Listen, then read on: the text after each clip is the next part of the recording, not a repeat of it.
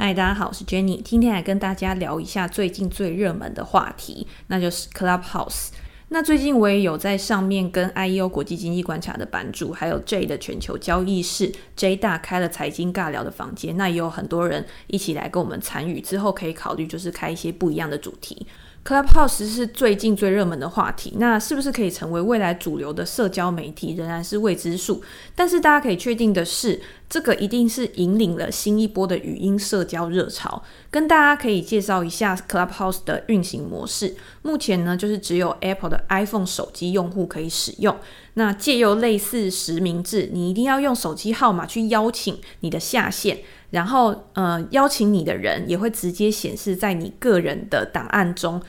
让之后 follow 你的人可以直接知道你的关系串联，就是你的人际网络圈，也让这个 app 我觉得多了一点阶级制跟尊荣感。那我自己在使用 Clubhouse 的想法是，虽然目前上面啊，任何人都可以去开房间纯聊天，但是未来这个东西一定会走向一个更目标导向、更有主题性跟功能性的讨论。譬如说，我这个房间可能就是专注于某一个主题，那想要跟我一起讨论这个主题的人就可以来这个房间。那借由大家可能有一些知识共享，然后不同的想法交流，可以有一些不一样的火花。我觉得其实这样的即时反馈是非常棒的一件事情。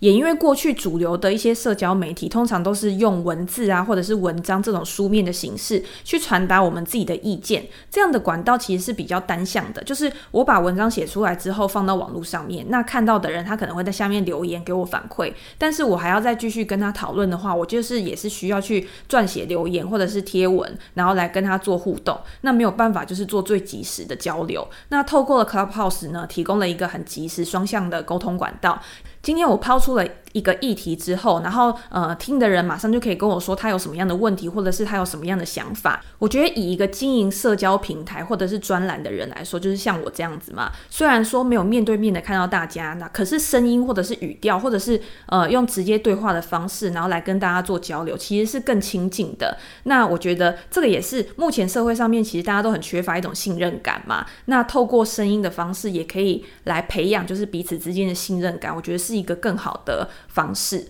那 Clubhouse 类似于过去 Snap 提供阅后即焚的这个概念，就是嗯，你读过之后，这个东西就会消灭，不会存下来，所以就没有那个隐私的问题。那 Clubhouse 其实也是，就是你这个聊天室关起来之后，其实你就没有之前的音频的录音。那这个 App 就是希望说不要再使用照片或者是文字，然后让这个音频成为下一个主要的社交媒体。如果 Clubhouse 在持续成长下去的话，有没有可能会变成 Twitter 啊，或者是 Facebook 这样强劲的对手？然后也有点类似像 link in 这样子，因为你可以透过呃 Clubhouse 来串联你的人际网络。那这个人际网络不只是你生活上面哦，或者是你的工作领域啊，其实都可以有一个很好的扩展。因为你在他们的字界里面，你都可以知道说这个人他的 background 是什么，然后呃跟你目前在做的事情有没有相关联，然后做一个更好的一个交流跟互动。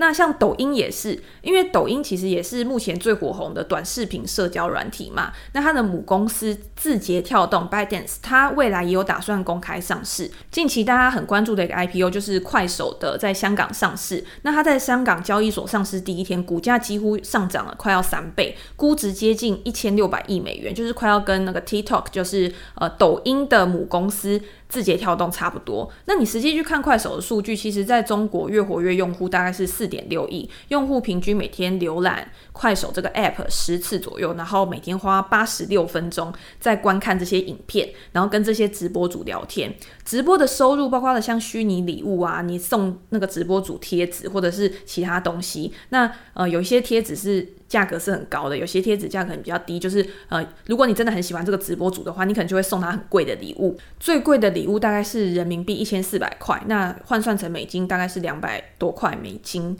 其实我觉得真的是还蛮贵的诶，因为换算成台币大概就是六千多块嘛。去年九个月呢，这些抖内的收入就贡献了快手收入的百分之六十二。那快手在去年前九个月，它的营收达到六十三亿美元，比前一年同期成长了四十九个 percent，其实也算是蛮快的。不过快手目前也是亏损，就跟很多高速成长股是一样的。那你在看到抖音，因为抖音之后，它字节跳动，它可能也想要上市嘛。那这一次快手的估值，可能就会跟它未来的估值有一个还蛮大的关系。抖音的月活跃用户比快手还要多，大概是六亿左右。那全年的收入，去年大概是三百亿美元。它的营收比快手还要多。那它的营收其实还包括了大型企业的广告收入。之前有看到很多在研究美股零售产业的时候，这些零售产业它其实有投放蛮多广告的支出在 TikTok 上面。那他们也有讲说，呃，投放广告其实对他们带来的营收成长其实是还不错，表示说这些广告投放在上面其实是很有效果的，也让他们就是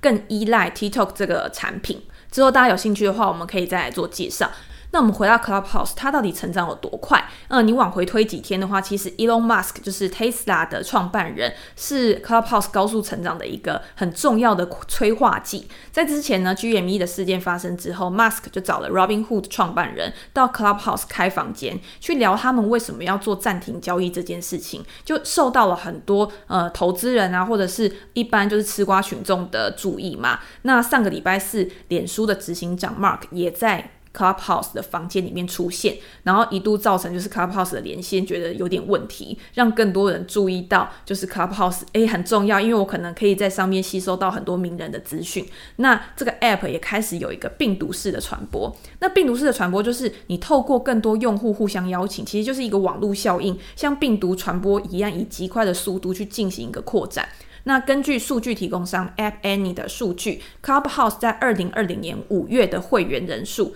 才只有一千五百个，到了二零二一年一月有两百万个，但是现在在许多国家的 App 排行榜，Clubhouse 都已经攻占第一了。那在 App Store 的社交媒体类别中排名第五，仅次于我们知道的一些社交媒体巨头 Facebook、Messenger，然后 WhatsApp 跟 Discord。那在一月的最后一周，就有九十四万人安装了 Clubhouse，然后总会员人数在目前已经达到了六百万以上。你听刚刚这个数据，其实真的是以指数成长，就是爆喷的方式来成长的。那透过 Clubhouse 把不同语言啊、文化啊、国家的人串联在一起，然后进行多种不同的主题的交流。而且这还是在还没有开放 Android 的手机用户进入的状况之下。未来公司真的开放 Android 的用户进来之后，呃，一定会有更多的人去使用这个 App。所以你可以知道，就是 Clubhouse 可能还没有发展到一个最极端的状况。好，那用户现在已经急速增加了。那公司有没有一个确切的商业模式？其实是还没有。但是创办人已经有讨论说，未来可能会用订阅的方式，然后去做一个商业模式的营运。那这样有什么好处？就是因为目前来看，就是 Clubhouse 其实是还蛮注重隐私这一块嘛。那如果采用订阅的模式的话，等于是使用者付费，那可能他就不会有一些广告的收入。那如果对于一些比较注重隐私的用户来说，这样子反而是一个更好的营收来源，然后让用户自愿的掏腰包去付费。那就算现在还没有一个盈利的商业模式，那风险投资公司呢，对 Clubhouse 其实也是非常的看好的。在这段时间又对公司进行注资，让 Clubhouse 的估值从二零二零年的五月一亿美元来到了十亿美元。那一般人想要投资 Clubhouse 相关的公司，因为你可能没有办法直接去投资 Clubhouse，在美股中最近表现最强势的，那一定就是 Agora 的股票。那它的股票代号是 API。那在二月一号的时候，它的股价跳空上涨，到了上周五盘后，已经每股突破一百美元。光最近一个月的股价上涨就超过了一倍。Agora 是透过 API 为这些开发者提供实时音频技术服务，服务的客户包括小米、陌陌、B 站、新东方等公司。它在二零二零年的时候才开始在美国的纳斯达克交易所上市。那如果大家有去看 IPO 之后，呃，Agora 的股价表现的话，会发现在上市之后，它的股价并没有像一般我们所知道 IPO 的股票。一飞冲天，而是一直持续着震荡整理的状况，直到最近，因为 Clubhouse 的爆红，变成股价的催化剂，才让市场上面的投资人注意到这间公司的存在。那这样的飙涨，对于 Agora 这间公司来说，到底是一时的激情，还是真的可以反映公司的基本面？是不是真的可以为它未来的营收而带来一些呃亮点？我们可以先去看过去这段时间 Agora 它的营收表现，在二零一九年的时候，它的营收成长率是四十八个 percent，毛利率达到大概七十个 percent 左右。但是扣除营运费用跟其他支出之后，目前还是没有获利的状况。像 Agora 这样子的平台公司，然后高成长股没有获利，其实是一个很普遍的状况。重点是公司的营收动能有没有办法去持续，才是支撑股价未来有没有办法上涨的关键。所以，我们再看近一点，就是它在十一月的时候公布它最新一季二零二零年 Q 三的财报，Agora 的营收比去年同期成长了八十个 percent，所以你对比二零一九年全年，其实呃上一季其实已经有一个还蛮不错的表现，活跃用户年成长九十五个 percent。那如果你要去观察说这家公司未来营收的可持续性，Agora 也有提供一个净扩张率的数字，高达一百八十八个 percent，其实是非常好的一个数字。所以我觉得在营收成长这个部分应该是没有什么太大的问题。那我们再看到就是它的财务体制。虽然说现在 Agora 它没有获利，而且它也是现金流流出的状态，但是它是一间没有负债的公司，所以它短期之内呢也不会有流动性的问题。那我们再来介绍 Agora 它的呃现在目前的营运模式，它一开始是提供一个免费的模式，为每个用户提供一万分钟的使用额度。当你这个使用的额度超过了这个时间，就会开始根据使用量来收费。那在二零二零年三月，Agora 为超过一万多个 App 提供了超过四百亿分钟的实时互动，那包括了社交、教育、娱乐跟游戏，也包括了企业他们的呃沟通流程或者是物联网的应用。其实呃领域是非常广泛的。当这些客户他的营运越成功，他累积的使用时数越长，对于 Agora 未来的营收注意就会越大。这个就是我们之后可以去观察每一季财报出来的时候，它的这个使用的转换。是怎么样的表现？那研究机构 eMarketer 他也统计说，目前美国和中国的成年人平均每天上网大概四百分钟和两百三十分钟，那等于一天有将近七个小时都会挂在网络上面。那以目前来看，影片、视频是他们最主要的一个互动模式。